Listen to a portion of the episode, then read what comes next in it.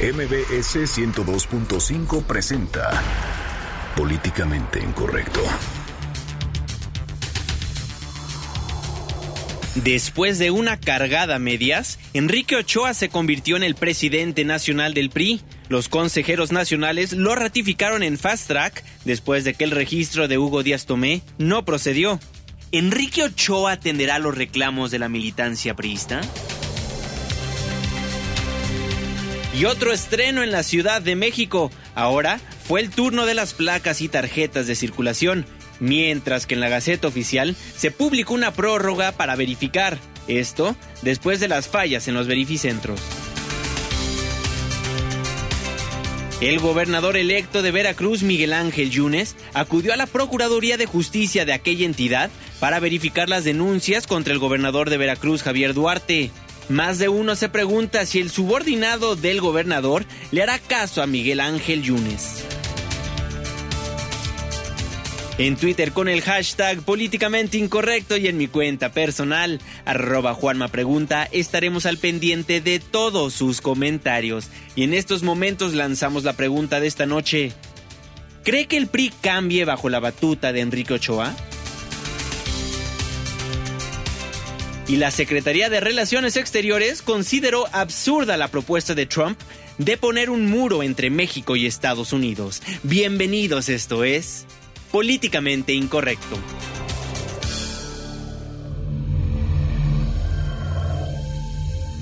Estás a punto de entrar a una zona de polémica y controversia. Una zona de discusiones álgidas y análisis mordaz. Estás entrando al terreno de políticamente incorrecto. Entra bajo tu propio riesgo.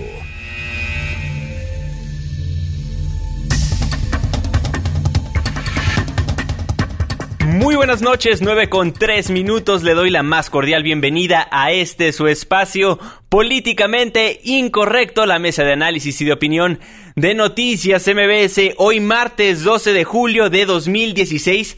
Noche lluviosa en esta Ciudad de México y Día del Abogado. Felicidades a todos los abogados radio escuchas que nos hacen favor de sintonizar el 102.5 de su frecuencia modulada. Felicidades a Luzbel, a Belcebú, a Lucifer, a todos los abogados que tienen a bien ayudar eh, gente muy bonita, gente preciosa de nuestra sociedad y a los que sí son defensores sociales, pues a ellos sí les mandamos un fuerte abrazo. ¿eh? Fernando Canek, muy buenas noches. Este martes cuando el hashtag Somos PRI es trending topic. ¿Y es trending topic genuino o por los bots? Pues quién sabe, pero muchas personas aparentemente están tuiteando con Somos PRI. Porque esta semana hubo bastantes críticas de diferentes medios de comunicación o de diferentes comunicadores en sus twitters que estaban denunciando bots priistas tratando de posicionar a Enrique Ochoa. Y ahorita pues podemos ver que el resultado es, fehaciente, ya es trending topic, un tema que tiene preocupadísimos a todos los mexicanos porque sin un dirigente del PRI este país no avanza. Exactamente, y tenemos en la línea telefónica de Políticamente Incorrecto a Irving Pineda, quien se encuentra en el CEN del PRI. Irving, muy buenas noches, ¿cómo estás? ¿Cómo están, compañeros? Los saludo con muchísimo gusto. Pues ahora sí me salí a reportear, ni modo me tocaba, pero bueno, pendientes de esta, la renovación de la dirigencia nacional priista. Quiero informarte que ha sido una jornada, pues, importante, un consejo nacional muy pequeño en el que eligió, pues, ya a Enrique Ochoa Reza como el presidente sustituto del PRI hasta el 2018. Ha sido, pues, bueno, importante pasarela de priistas, las que hubo, no tanto como en antaño, pero sí quiero decirles que fue, pues, una noche importante y espero que estamos aquí en el Comité Ejecutivo Nacional Prista. Ya se ha terminado la lluvia porque también eso impidió pues salir a muchísimos consejeros que vinieron aquí a elegir a su nuevo líder, Juan Mafer. Muy bien, Irving, ¿cómo se vivió el ambiente? ¿Los priistas contentos? Pues fíjate que yo vi a mucho priista desconocido. La verdad es que priistas conocidos o priistas de abolengo. No vi, aunque hay que decirlo, muchos funcionarios del gobierno, el presidente Enrique Peña Nieto estuvieron aquí. Estuvo, por ejemplo, la canciller Claudio Arruiz, estuvo José Antonio Mitcuribeña, titular de Desarrollo Social, también vi al titular de Educación, Aurelio Nuño, y varios más. La verdad es que sí fue una jornada eh, importante de funcionarios del gobierno federal que estuvieron, secretarios de Estado, pero no vimos a priistas, bueno, pues como, ¿cómo, le podemos llamar, mi querido Juan, mi querido Juan? A priistas viejitos. Pues no, vimos por aquí. Ahora sí es un nuevo PRI porque hay puro desconocido, ¿verdad? pues mira, no tan desconocido mi querido Fer, pero que por lo pronto no han ocupado los supercargos y no han sido, que fue el secretario de gobernación y todo eso, todo eso no vimos por aquí, como en antiguas, eh, pues tomas de protesta de presidentes pues había habido, inclusive pues hay que recordar la de, la de hace casi un año, pues del tío, del otro tío de Fer, que lo quiere mucho, que es Don Manlio Corleone. Qué bárbaro. Bueno, también... Oye, pero vamos a conocer toda la historia de cómo estuvo Juan Mafer, pues sí, eh, ¿cómo, ¿cómo eligieron los priistas a su nuevo líder nacional? Ya está por aquí René, que también se aplicó muchísimo esta noche para tenerlos la nota justa en el momento en el que se genera la noticia. Pues René, te escuchamos adelante con tu información. Juan Manuel, pues muy buenas noches. Pues bien, al rendir protesta como nuevo dirigente nacional del PRI, Enrique Ochoa Reza sostuvo que el alejamiento que existe entre el gobierno y el partido representa un error que impide comunicar adecuadamente los beneficios del gobierno priista. Por ello, propuso impulsar una nueva política de comunicación social mediante la cual el gobierno rinda cuentas al partido y con ello estar en condiciones de dar la batalla ante las críticas que realizan los adversarios políticos. Vamos a escuchar necesitamos construir una nueva y moderna relación entre el gobierno y el partido, donde el gobierno venga a rendirle cuentas al partido y sea el partido el defensor de la ciudadanía frente al gobierno. Propongo una nueva relación, donde los funcionarios del gobierno vayan a los estados de la República a reunirse con el partido, a informar y a explicar los logros alcanzados y donde el gobierno esté presente para escuchar las demandas del partido que reflejen los intereses de la sociedad. Juan Manuel, en un discurso de casi 30 minutos, que para algunos fue un informe adelantado de gobierno exaltando los logros alcanzados durante la administración de Enrique Peña Nieto, el exdirector de la Comisión Federal de Electricidad se refirió a este tema espinoso de la corrupción ante nueve gobernadores, donde uno de los grandes ausentes fue el mandatario de Veracruz, Javier Duarte, Ochoa Reza comentó que durante su gestión impulsará la creación de un órgano anticorrupción al argumentar que el partido debe ser garante de la honestidad de sus gobiernos y exigir la destitución de aquellos militantes que le fallen a la sociedad con sus acciones. Así lo dijo. Cuando uno de nuestros militantes le falla a la sociedad y se corrompe, lastima profundamente al partido y a todo el resto de sus militantes y simpatizantes. Nos lastima a todos. Es inaceptable tapar el sol con un dedo. Debemos reaccionar. El PRI tiene que ser garante de la honestidad de sus gobiernos. Tenemos que ser un partido que señale la corrupción de los gobiernos emanados de nuestras filas, que exija su fiscalización, incluso su destitución. Ante secretarios de Estado, el líder nacional priista convocó a los militantes a no cerrar los ojos y analizar con serenidad, pero sin demoras, los errores cometidos y que derivaron en la derrota del partido en los pasados comicios del 5 de junio. En este contexto, Ochoa Reza anunció que en los primeros 100 días de su gestión va a recorrer los 32 estados del país y adelantó que en esta semana pues hará pública su declaración 3 de 3. Finalmente conminó a la militancia a demostrar que el PRI es un partido que está de pie. Juan Manuel, pues hay parte del discurso de Enrique Ochoa al momento de rendir su protesta como nuevo líder nacional de los periodistas. Muchísimas gracias por la información, René. Estamos atentos si surge cualquier otra información. Claro que sí, seguimos pendientes. Muy buenas noches. Pues Irving Pineda, después de todo lo que nos acaba de narrar René Cruz, nuestro reportero, pues también hubo reacciones por parte del mismo Enrique Ochoa y tú tuviste la oportunidad de platicar con él unos minutos.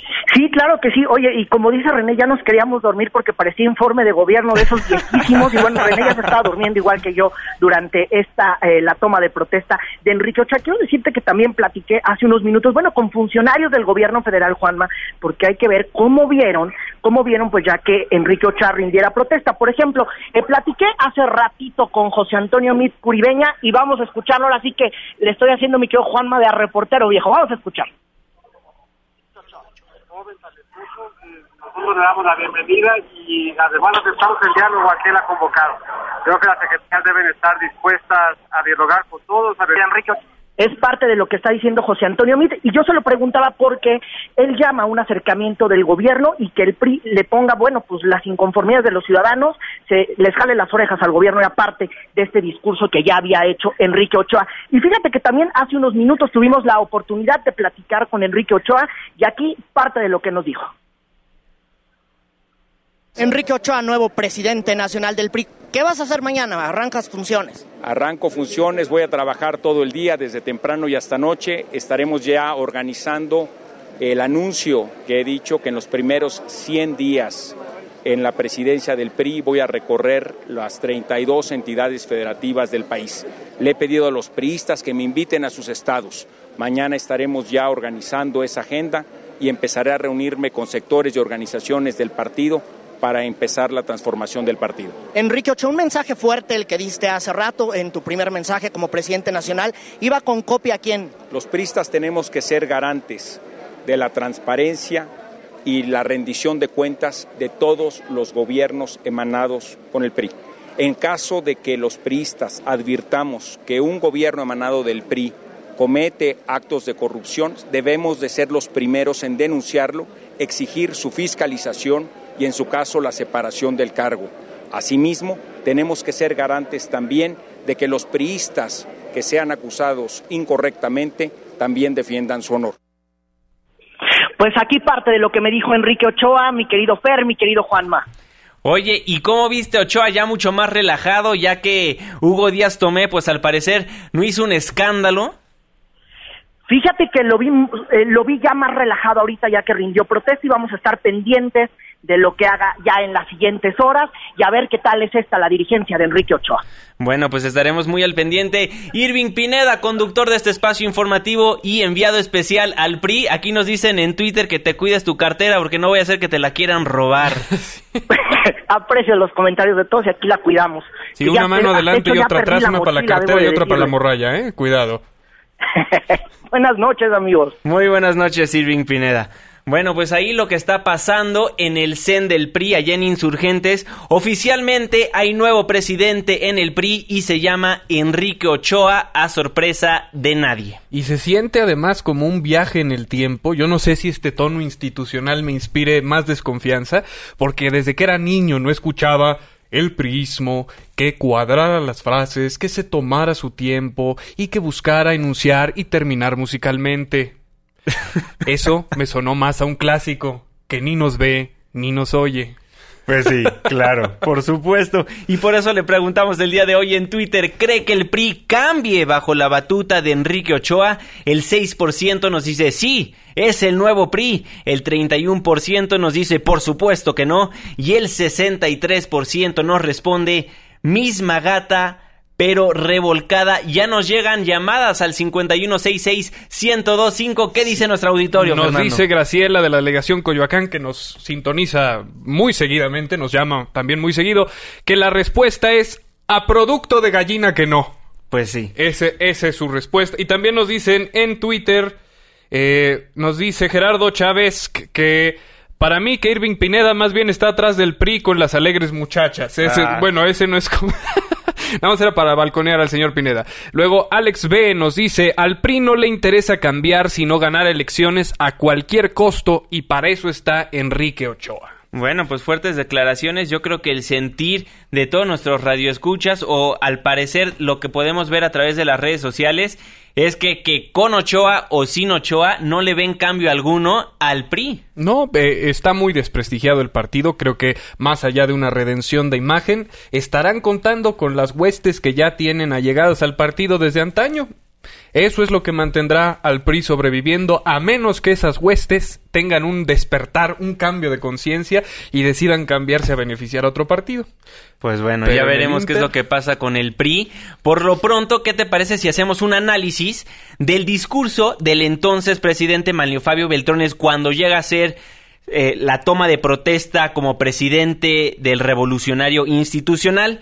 Dijo, el primer mensaje que dio es que tiene que haber mucho diálogo. Así lo dijo. Haremos del diálogo franco y respetuoso nuestra cotidiana forma de trabajar por México. No obstante, y hay que decirlo, el respeto es de ida y vuelta. Así que cuando sea necesario, también estaremos listos para responder a quienes hacen de la ofensa y la diatriba su única forma de entender la política. Bueno, ahí el primer mensaje que le daba a los militantes priistas el expresidente Manlio Fabio Beltrones, muy similar a lo que dijo el día de hoy Enrique Ochoa, pero posteriormente fue más claro con los militantes y les dijo lo siguiente. Ahora el partido debe ir al encuentro de la ciudadanía y regresar al trabajo de base comunitaria en el cual radican su identidad y su fuerza y donde emergen los liderazgos sociales de vanguardia. Bueno, ahí lo que dice el entonces presidente del PRI, Manlio Fabio Beltrones. Sí, que de todos modos es un discurso estilo, te digo Juan, para que entiendas Pedro, que no queda claro, y aparentemente pues Manlio acabó perdiendo con Pedro, porque Pedro le ganó para, para propiciar su renuncia. Claro, porque en, el, en ese mensaje decía, ahora el partido debe ir al encuentro de la ciudadanía y regresar al trabajo de base. Y bueno, en las elecciones del 2016, en junio de 2016, pues los electores más bien no Dijeron que, que ya ese, ese trabajo de base pues ya no ya no tocan base como antes. Bueno por lo pronto Enrique Ochoa también como nos platicaba René Irving pues nos decía pues que él también quiere regresar con los militantes de hasta abajo para empezar a reforzar los cuadros del PRI y eventualmente en el 2017 una elección muy importante para Enrique Ochoa, que es michoacano pero parece del Estado de México, pues bueno, se va a estar peleando esa elección en aquella entidad. Sí, y empieza con una estrategia muy interesante, este, tratando de eh, beneficiarse de todas las fuerzas políticas de antaño, porque obviamente pensar que necesite la anuencia de la CTM nos remite a cuando el priismo tenía que rendirle cuentas a don Fidel Velázquez, cuando realmente los prinosaurios estaban en, en toma de todas las funciones políticas de armazón del partido. Y ahorita lo interesante es ver cuántos personajes extintos de la política vigente como Dulce María Sauri Riancho, eh, La Bastida, de repente están resurgiendo a hablar sobre el partido y las malas decisiones del PRI. Esto me remite a 1980. O sea, como que sí estamos regresando en el tiempo. 9 con 18 minutos y quien no está muy contento con la llegada de Enrique Ochoa al poder, al ser presidente del PRI, pues es Hugo Díaz Tomé, quien pues se registró, pero aparentemente no procedió su registro y lo tenemos en la línea telefónica de Políticamente Incorrecto. Don Hugo, muy buenas noches, ¿cómo está? Bien, muchas gracias, gracias por la oportunidad. Pues explíquenos qué siente ahorita ya tomó oficialmente protesta Enrique Ochoa como presidente nacional del PRI. Sí, bueno, eh, quiero eh, sí precisar en principio que no es contra Enrique Ochoa el, el, por lo menos eh, la inconformidad que yo manifesté. Eh, lo conozco, eh, es un joven que comparado conmigo, con el que yo tuve interacciones hace ya cerca de 10 años cuando él estaba en la organización de jóvenes del PRI y yo era secretario adjunto a la presidencia encargado de programas juveniles. Eh, no es un asunto contra él, como otras expresiones han dicho de su perfil, que puede ser discutible. Ese no es el asunto. mi inconformidad fue con el procedimiento, que fue una simulación. Okay. Pero el proceso ya terminó. Ya eh, hablar de, de un proceso que ya está consumado ya no tiene caso, ya sobre eso ya dijimos todo lo que teníamos que decir, yo cumplí con todos los requisitos que establece eh, la norma y, lo, y como dije, lo único que me faltó y que por cierto no está en la convocatoria del rayo iluminado de un consejero político nacional que se llama Enrique Peña. Pero eso eh, ya no es lo importante, ahora vamos a lo que sigue. Porque si no nos vamos a perder ahí en discusiones que ya no tienen caso. a, nosotros lo que nos preocupa es el, los compromisos que tenga que asumir el partido a partir, eh, desde ahora. E, ese es el verdadero asunto. Entonces, ¿por qué este, eh, el lío que, que se presentó ahora en el proceso, como lo dije, no era un asunto de eh, priistas de viejo cuño contra priistas de nuevo cuño o eh, este tecnócratas contra políticos o académicos contra troglos. Y, no, no, no, no, no, no. Aquí el asunto es si te vas a comprometer o no a que el partido públicamente transite obliga a que transiten sus militantes y los gobiernos y, representantes populares emanados del mismo, del estado de privilegios en el que se encuentran, hacia el Estado de Derecho para darle vigencia a las instituciones. Ese es el primero de los eh, eh, asuntos. Si no lo haces, simplemente la ciudadanía nos va a volver a dar el revés que nos dieron el día 5 y nos lo van a volver a dar y no hay manera de componerlo. O sea, Hugo, te saluda Fernando Canek. ¿Estás hablando de una limpieza entre las filas del PRI para evitar personajes indeseables que sigan militando? No una cacería de brujas, sino hacer público que las conductas eh, eh, corruptas y abusivas no van a tener cabida y que no vamos a promover políticamente ni a ellos ni a sus intereses cuando caigan en esta situación.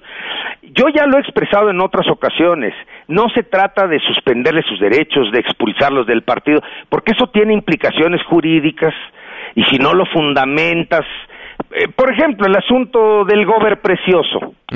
O sea, eh, jurídicamente no lo vas a poder sustentar, pero es evidente que es un personaje que la sociedad poblana rechaza, bueno, y la de todo el país. Sí, sí, Bueno, pues no, no lo promuevas ni a él ni a sus intereses. Cuando digo sus intereses, pues es a sus cuates, a sus compadres, a gente ligada a él, porque entonces lo que estás haciendo es llevar a esas, a posiciones de ese tipo, eh, de cualquier tipo, a gente como esa. Entonces, no, no lo hagas y dilo públicamente, hazles costoso ese comportamiento denúncialo, si no a las personas, denuncia esos comportamientos y ya no los promuevas y di, yo no voy a promover al señor Humberto Moreira, ni a él, ni a sus intereses. Independientemente de sus situaciones jurídicas, no los voy a promover. ¿Qué sigue para Hugo Díaz Tomé dentro de las filas de, del PRI? Bueno, yo voy a seguir dando la batalla como hasta el día de hoy, exactamente lo mismo.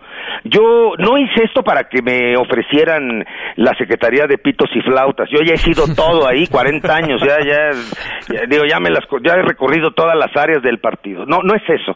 Yo, bueno, yo lo que quiero es que este tipo de posicionamientos, estos comportamientos sean los que se asuman en el partido, que el, el nuevo presidente del partido eh, haga todo lo que esté en sus manos para que no se promuevan a los juniors, que no se promuevan a hijos de nada más por serlo.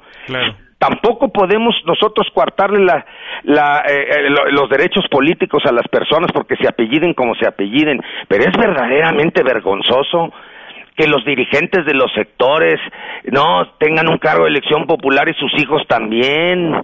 Eso eh, no les sirve a ellos ni a sus hijos. ¿Quién les va a creer que son una carrera política y no es una gestión que les hicieron en el poder sus papás? Entonces, eh, o sus tíos. Eh, no, no, no, no, no, no, no. Esas son las cosas que yo voy a empujar en el partido. Yo eh, he dado la batalla, eh, ya sabía que este iba a ser el desenlace, pues el candidato de la línea este se impuso en la más rancia tradición priista. ¿No? Y ahora lo que sigue es es bueno, pues ahora amarrarles las manos y no dejarlos solos, ¿no? Porque estos lo que van a hacer o podrían llegar a hacer, ya no lo van a poder hacer después de Dulce María y todo eso con el que yo no coincido, de que de que ya son eh, piezas de museo, de ninguna manera, son activos que tiene el partido y, y, y, no lo digo eh, grillamente, sino eh, Dulce María es una gente muy atenta. Para mí ha sido la mejor presidente del partido, Dulce María Saus. Y este y, y como creo que la peor ha sido Beatriz Paredes, ¿no? Pero, pero, eh, claro, son apreciaciones personales y pues yo tengo derecho de opinar lo que me lo que me plazca. Pero no, eh, eh, ahora con todo esto que la Bastida, los, las los tres expresidentes nacionales del PRI, don Gustavo Carvajal, mi maestro, María de los Ángeles Moreno, eh, etcétera, etcétera, y yo, ¿verdad? Ahora no va, ya no van a poder encerrarse a construir la candidatura a la presidencia de la República en una caja fuerte, aquí nomás nosotros y los lacayos que tenemos este para a nuestra disposición para que avalen todas estas cosas que hacemos. Y luego aquí lo construimos y así nos vamos porque luego los resultados o sea nadie se privilegia más que unos cuantos de, de, de todo lo que hace la cúpula de, de, comportamientos corruptos y abusivos como promover a sus hijos, a sus esposas, a sus hermanos, a etcétera, y aparte la corrupción. Nadie se beneficia de eso, pero todos cargamos con, con las culpas. Todos los priistas, cuando dicen el, es un partido de corruptos. No, yo no soy corrupto porque sé que para tener la lengua larga hay que tener la cola corta. Claro. A mí me pueden buscar en donde quieran. Yo nunca he tenido actos de corrupción. Después de 40 años difícilmente voy a caer en uno. Oye, Hugo, ¿y propugnarás porque Javier Duarte y Roberto Borges sean los primeros ejemplos de este cambio anticorrupción o bueno, de lo que tú estás buscando que se convierta el partido? Sí, claro, no solamente ellos, este que que que todos estos, porque no son los únicos. No, pues, no, no son los únicos, ni son los únicos gobernadores. Son los de moda. no, exacto, no, pero pues también está nuestro amigo de Chihuahua, ¿no? Claro, por supuesto. Y este, entonces, no, no, no, no, no, por ejemplo, ¿no? Este y no solamente de este partido sino de otros no pero bueno en este caso que estamos hablando exclusivamente del PRI claro si tiene el valor Enrique Ochoa de salir a decir que no se los va a promover ni a ellos ni a sus intereses y, y de señalar pues, digo hoy dijo algo digo yo eh, lo vi por televisión pero este hoy dijo algo que deben de rendir cuenta bueno si él empieza a hacer eso pues toda esta ilegitimidad con la que llegó se puede ir disipando si él va tomando esas riendas y va conduciendo sobre ese rumbo. Claro. Ahora él es joven y tiene que entender que es mucho más importante la institución que sus jefes. Y si él quiere trascender en la institución, dijera Federico Reyes Heroles, la ambición más grande es trascender. Si él quiere trascender, va a tener que convencer a sus jefes de que lo dejen actuar y que los van a tener que dejar actuar conmigo ahí junto amarrándole las manos, vigilándolo, sí, para que no sienta que, que ya tiene carta abierta y no para que a mí me comparta eh, pedazos de rapiña, porque entonces, no, ¿con qué credibilidad podría yo seguir participando en la política? No, no, no, aquí vamos todos a comportarnos si queremos que prevalezca esta institución política, si no, la gente nos va a mandar al demonio y esto se va a acabar eh, desapareciendo. Don Hugo Díaz Tomé, muchísimas gracias por tomarnos la comunicación aquí en Políticamente Incorrecto, los micrófonos siempre abiertos. Muchísimas gracias, les agradezco a MBS que le den la oportunidad a gente como yo, que no soy de la cúpula, de externar sus opiniones, porque cuando nada más les dan el micrófono a ellos, nos pintan un país que no existe. Muchas gracias. Muchas gracias, muy buenas noches. Hasta luego. Bueno, pues con esta entrevista de Hugo Díaz Tomé, podemos ya literalmente verlo muy claro que el priismo dejar en el PRI dejaron de ser soldados. Sigue existiendo el dedazo, pero ya hay personas que se oponen abiertamente a esto. Sí, ¿Qué es lo interesante? Yo estoy con baño de asiento, estoy anonadado. Sí, porque esto no me lo esperaba, de plano. Es impresionante ver que un priista critique de esta manera al partido, que sea tan honesto en evocar el sentir popular para hacer una propuesta de limpieza de las filas del PRI. Claro, me encantó cuando, cuando dijo Hugo Díaz, lo único que yo no tenía y no estaba inscrito dentro de las doctrinas del PRI era el sello presidencial, ¿no? Exactamente. Entonces ya estamos viendo un prismo ya no de soldados, estamos viendo ya un prismo plural puede que empiece a haber algo muy interesante sucediendo en el PRI. Ya, la desesperación los está llevando a la honestidad. Qué cosa, ¿no? bueno, acaba, acabó nuestra encuesta de esta noche. ¿Cree que el PRI nacional cambie bajo la batuta de Enrique Ochoa? 6% sí, 33% por supuesto que no y el 61% misma gata pero revolcada. 9 con 29 minutos, vamos a un corte comercial, pero no se vaya, porque al regresar le contamos acerca de las nuevas placas y tarjetas de circulación. Una pausa, Regresamos. Ya vuelve. Políticamente incorrecto. No te vayas, esto apenas se pone bueno. Porque tu opinión es importante. Llámanos al 5166-1025. Continuamos. 9 con 32 minutos, estamos de vuelta en su programa Políticamente Incorrecto a través del 102.5 de su frecuencia modulada y por supuesto que le mandamos un fuerte abrazo a todas aquellas personas que nos hacen el favor de escucharnos a través de nuestra página de internet noticiasmbs.com. Nos llegan llamadas Fernando Exactamente, Juan Carlos de la delegación Tláhuac dice, el PRI no cambia ni cambiará con el paso de los años. Y nos agrega, la licenciada Meli Velasco acuñó esa frase de baño de asiento hace 40 años.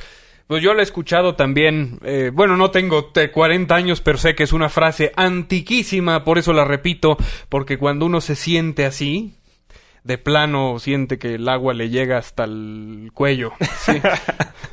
Bueno, pues ahí muchísimas gracias por ser parte de este debate, por, por traernos todos sus comentarios. Arroba Juanma Pregunta. Arroba Fernando Canec y arroba Irving Pineda, que está en camino a estas instalaciones, porque si bien no escuchó su segmento, él tuvo una entrevista exclusiva de Enrique Ochoa que puede descargar de nuestra página de iTunes o de la página de MBS en Políticamente Incorrecto. Y para ello también nos puede seguir en redes sociales o nos puede seguir en nuestro Facebook, que es Políticamente Incorrecto. Muchísimas gracias por ser parte de la controversia y parte de este debate.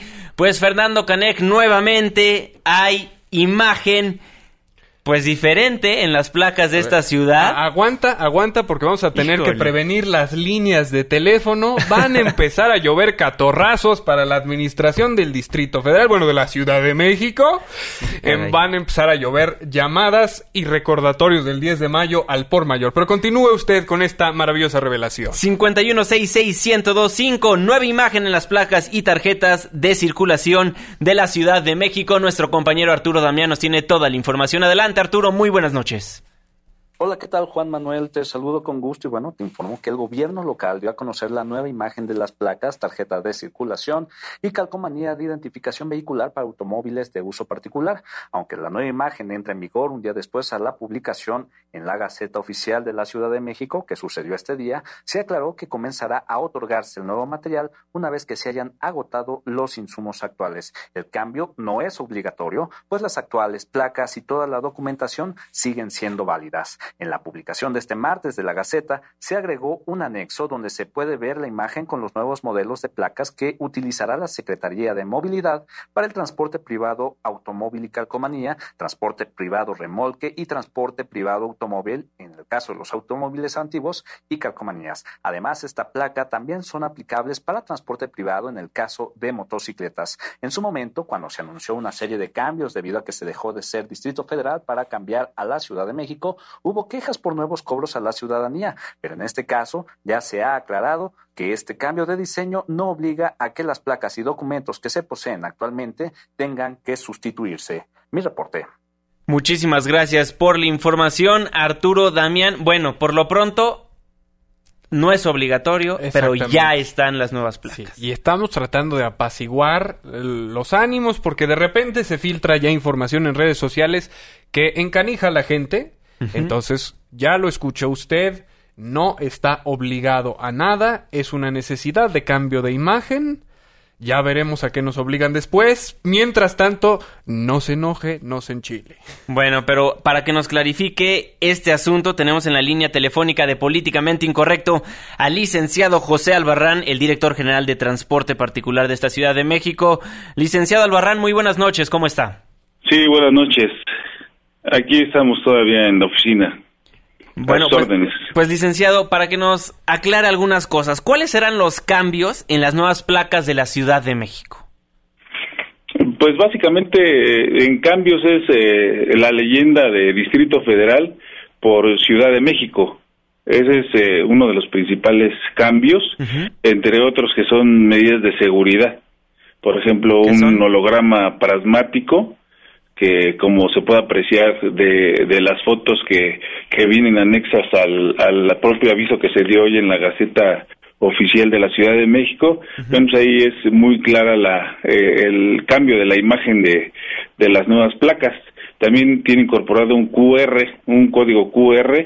eh, también tiene barras, que eh, código en las barras que contienen en un número de serie. Ajá. Eh, holograma con logotipo de la CEMOVI y es básicamente las medidas de seguridad que se incorporaron a este nuevo diseño que fue autorizado previamente por la Secretaría de Comunicaciones y Transportes.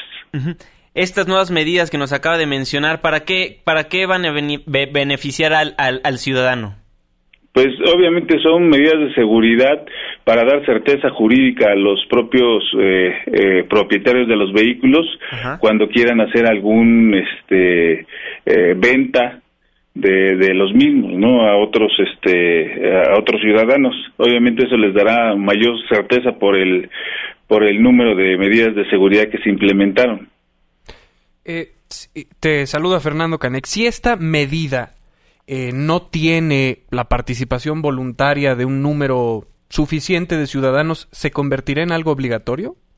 No, o sea, de hecho, es eh, obviamente las placas se, se van a otorgar eh, pues a los eh, usuarios o a los que adquieran nuevos vehículos, o sea, no hay ninguna obligación eh, para que se tengan que cambiar las placas, o sea, las placas que tienen actualmente son válidas, como válidas también serán las que se otorgarán a partir de- del día de mañana. Licenciado, ¿cuántas placas se dan de alta anualmente en esta Ciudad de México? Pues nosotros tenemos eh, estimado eh, de altas de vehículos nuevos o usados que, que quieren placa, básicamente nueva placa, son aproximadamente 320 mil vehículos o altas. ¿Y de tarjetas de circulación al año? Eh, tarjetas de circulación tenemos nosotros un estimado de 600 mil que obviamente se dan en, en la parte de renovación y cuando se tiene que hacer alguna modificación de cambio de propietario, que no necesariamente se cambia la placa. Claro, de acuerdo. Entonces, O sea, nada más son más o menos como 650 mil trámites. En total, al año son como un millón cien entre todos los trámites que se hacen en la Ciudad de México. Ok. Nuevamente le pregunto para reiterar y que el auditorio esté tranquilo, no es obligatorio cambiar las placas. Por supuesto que no, y no tienen un costo adicional las nuevas, o sea, se mantiene el mismo pago de derechos y pues podrán circular con las que tienen actualmente y bueno, pues, los que tengan la necesidad de adquirir un vehículo, pues podrán tener su placa nueva.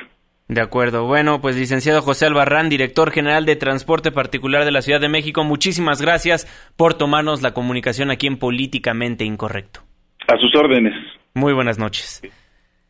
Bueno, no es obligatorio cambiar las placas, pero bueno, ya el nuevo diseño está listo para usted por si quiere cambiar usted su placa voluntariamente y estar a la moda con el nuevo rosa mexicano de la Ciudad de México, pues ya lo puede traer en su vehículo. Claro, o si quiere seguir cantando Sábado Distrito Federal, por lo menos la placa sí le va a corroborar a las nuevas generaciones que una vez existió un Distrito Federal.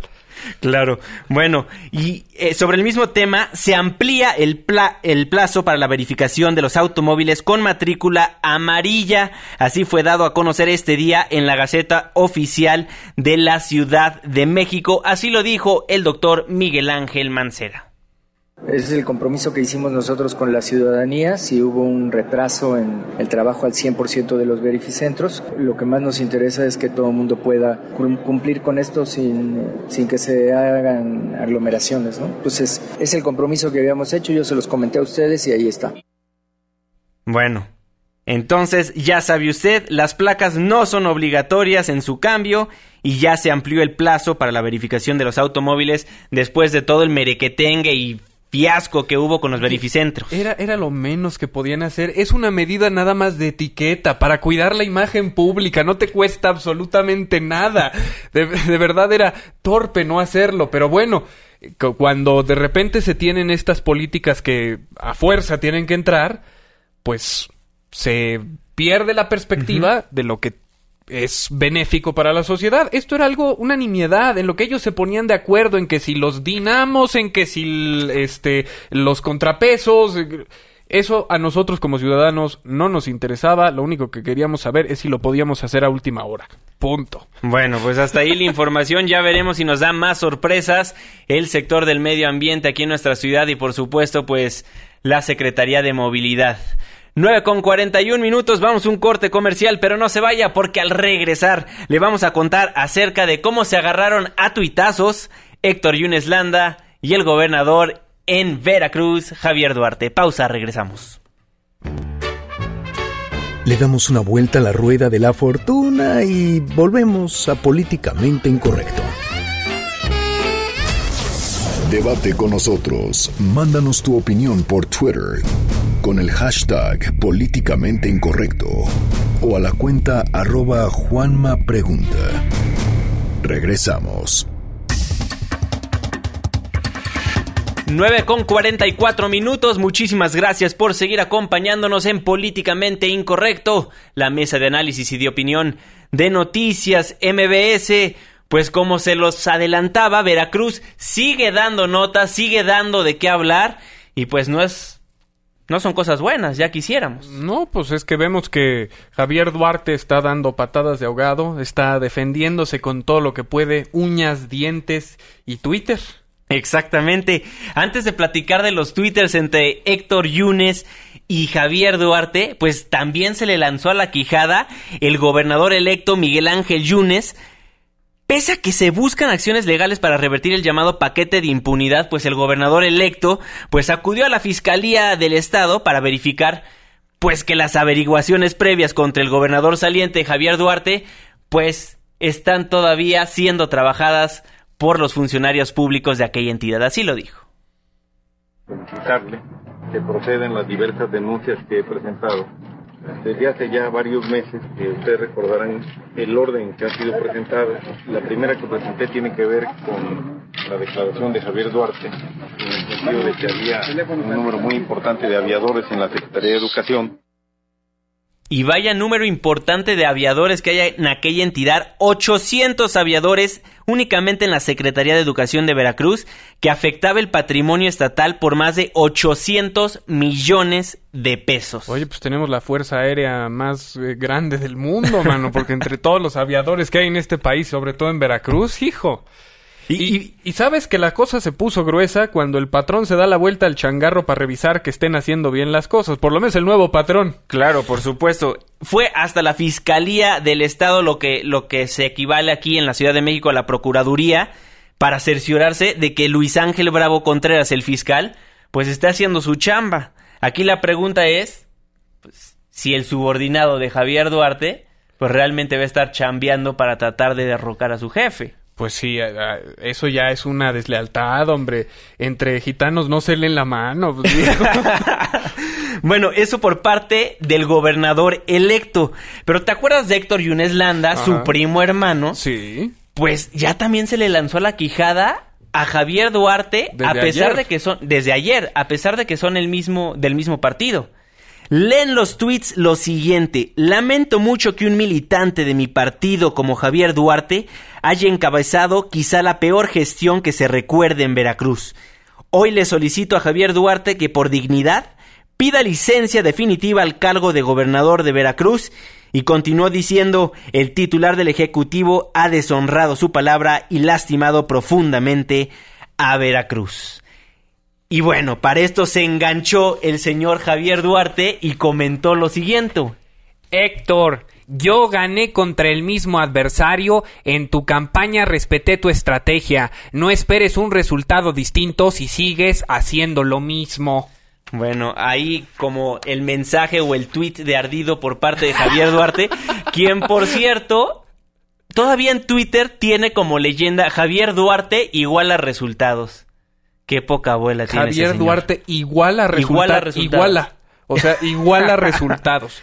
Pues bueno, eso en el estado de Veracruz, pero también en Quintana Roo, pues los panistas acudieron a vigilar la transición en ese estado y evitar el avance de las reformas que fomentan la corrupción. En la línea telefónica de Políticamente Incorrecto nos acompaña el vocero de Acción Nacional, Fernando Doval. Vocero, muy buenas noches, ¿cómo está? ¿Qué tal? ¿Cómo están? Buenas noches. Un saludo a ustedes y a todo el auditorio. Pues Fernando, cuéntanos, ¿para qué se fueron para allá a Quintana Roo? Bueno, como ustedes saben, Quintana Roo es precisamente uno de los estados en donde el gobernador saliente, en este caso Roberto Borge, pues ha buscado blindarse, ha buscado garantizar prácticamente una huida del, del cargo una vez que termine, pues para no enfrentar la justicia. En Quintana Roo también se aprobaron estos paquetes de impunidad, que bueno, afortunadamente ya el gobierno federal presentó una acción de inconstitucionalidad y fue por eso que nuestro presidente Ricardo Anaya estuvo allá, quiso acompañar a nuestro gobernador electo, Carlos Joaquín, precisamente, bueno, pues para este, dar, mandar ese mensaje de que vamos a estar muy al pendiente de que esta sea una transición ordenada, que vamos a estar denunciando cualquier irregularidad administrativa que se presente durante el proceso de entrega-recepción y de que, por supuesto, para el Comité Ejecutivo Nacional del PAN, este tema tiene la mayor prioridad. Por eso nuestro presidente ya fue a Veracruz, por eso nuestro presidente ya fue hoy a Quintana Roo, va a estar yendo a otros estados también donde se ganaron las elecciones y los gobernadores salientes no quieren asumir esta, esta responsabilidad. Así que este fue el objetivo de la visita y por supuesto pues seguiremos muy al pendiente de lo que esté pasando en este estado.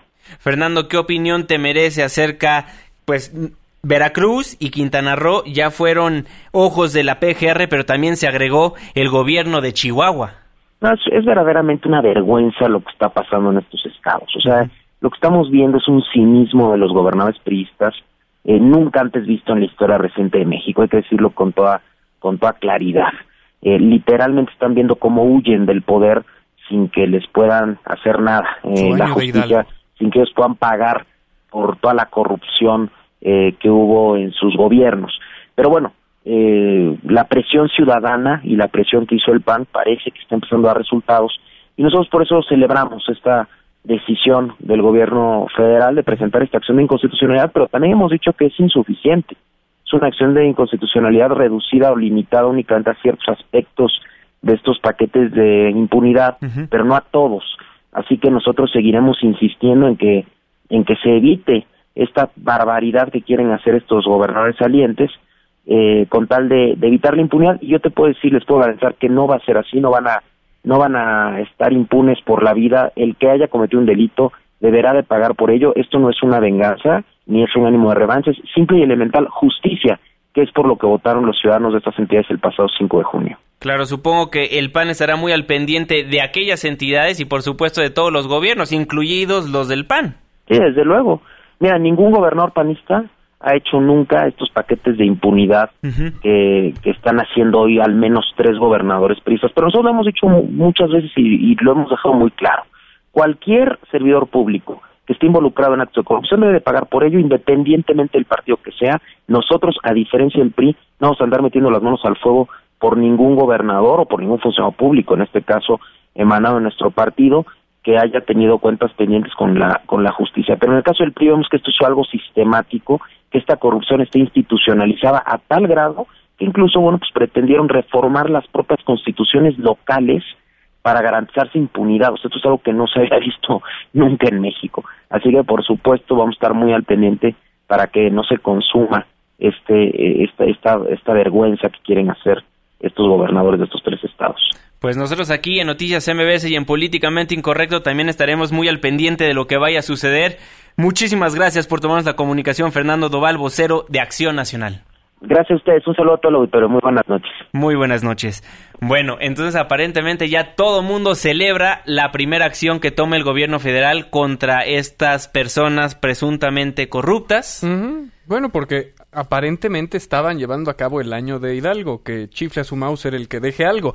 este, entonces, si esta es la nueva postura de los políticos mexicanos, por lo menos para taparle al ojo al macho, es una gran ventaja para la sociedad mexicana. Claro. Por lo menos un poquito de sentido de justicia, pero también es atole con el dedo hasta que no se cambien las estructuras y los cotos de poder.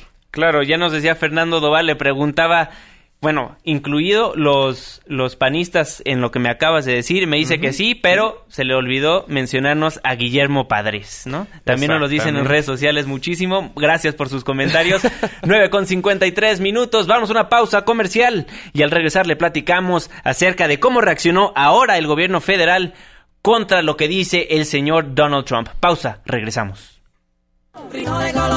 Frijol con gorgojo. Vamos a quitarle el gorgojo a los frijoles y regresamos a Políticamente Incorrecto. Políticamente Incorrecto. Le venimos manejando lo que viene siendo el análisis mordaz e irreverente. Continuamos.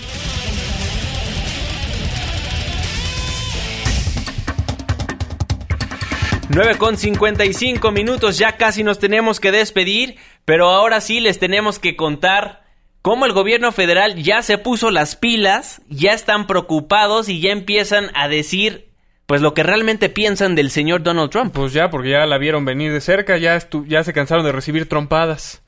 Exactamente. El día de hoy en el Senado de la República, la secretaria de Relaciones Exteriores, Claudia Ruiz Massieu, pues se pronunció al respecto.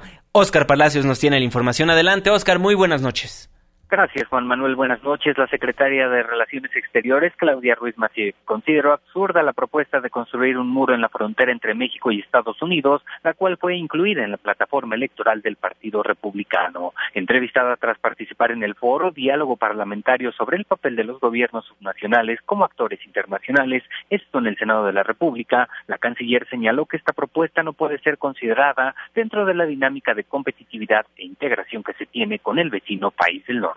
El gobierno de México ha sido claro en señalar que eh, bajo ninguna circunstancia consideramos esta propuesta como una propuesta en la que nos debamos concentrar. Es una propuesta absurda dentro de la dinámica de competitividad a partir de la integración que tenemos con Estados Unidos. Claudia Ruiz Macía afirmó que hoy más que nunca los gobiernos deben enfocarse en construir mayores oportunidades de crecimiento, empleo e inversión para los ciudadanos, lo cual dijo no se logrará poniendo barreras. Los gobiernos debemos enfocarnos en cómo construir mayores oportunidades, mayor crecimiento, mayores oportunidades de empleo y de inversión para nuestros ciudadanos y ello se logra a partir de buscar cómo eficientar los flujos comerciales y de personas y de conocimiento entre países y no a partir de poner barreras. Nosotros estamos convencidos de que construir puentes es la vía para construir prosperidad. Finalmente, la titular de la Secretaría de Relaciones Exteriores destacó la importancia de fortalecer las relaciones de largo plazo con los gobiernos locales, sobre todo en un ambiente caracterizado por la intolerancia y el rechazo a los migrantes en los Estados Unidos. Es el reporte, Juan Manuel. Buenas noches. Buenas noches, Oscar. Muchísimas gracias por la información. Bueno, no sé si sea apto platicar si fue tardía la respuesta del gobierno federal o no lo importante es que ya se están pronunciando al respecto pues, porque las convenciones ya vienen. Pero deja tú las convenciones. El problema ahorita es que la credibilidad de Doña Hilaria está por los suelos porque en Estados Unidos el FBI da una declaración o rinde una declaración en la que de alguna manera la exculpa de tener que presentar cargos por haber... Eh, por los correos electrónicos. Por, los correos electrónicos que irresponsablemente tenía en una cuenta privada. Y entonces, como esa credibilidad ahora sí se ve perdida en las encuestas preliminares, pues ya a todo mundo le empezó a dar temor de que Trump sí quede como presidente de Estados Unidos. Pues sí, inclusive el presidente Enrique Peña Nieto pues ya se pronunció al respecto en una entrevista que le dio exclusivamente a la cadena televisiva de CNN en GPS y él también dijo lo siguiente.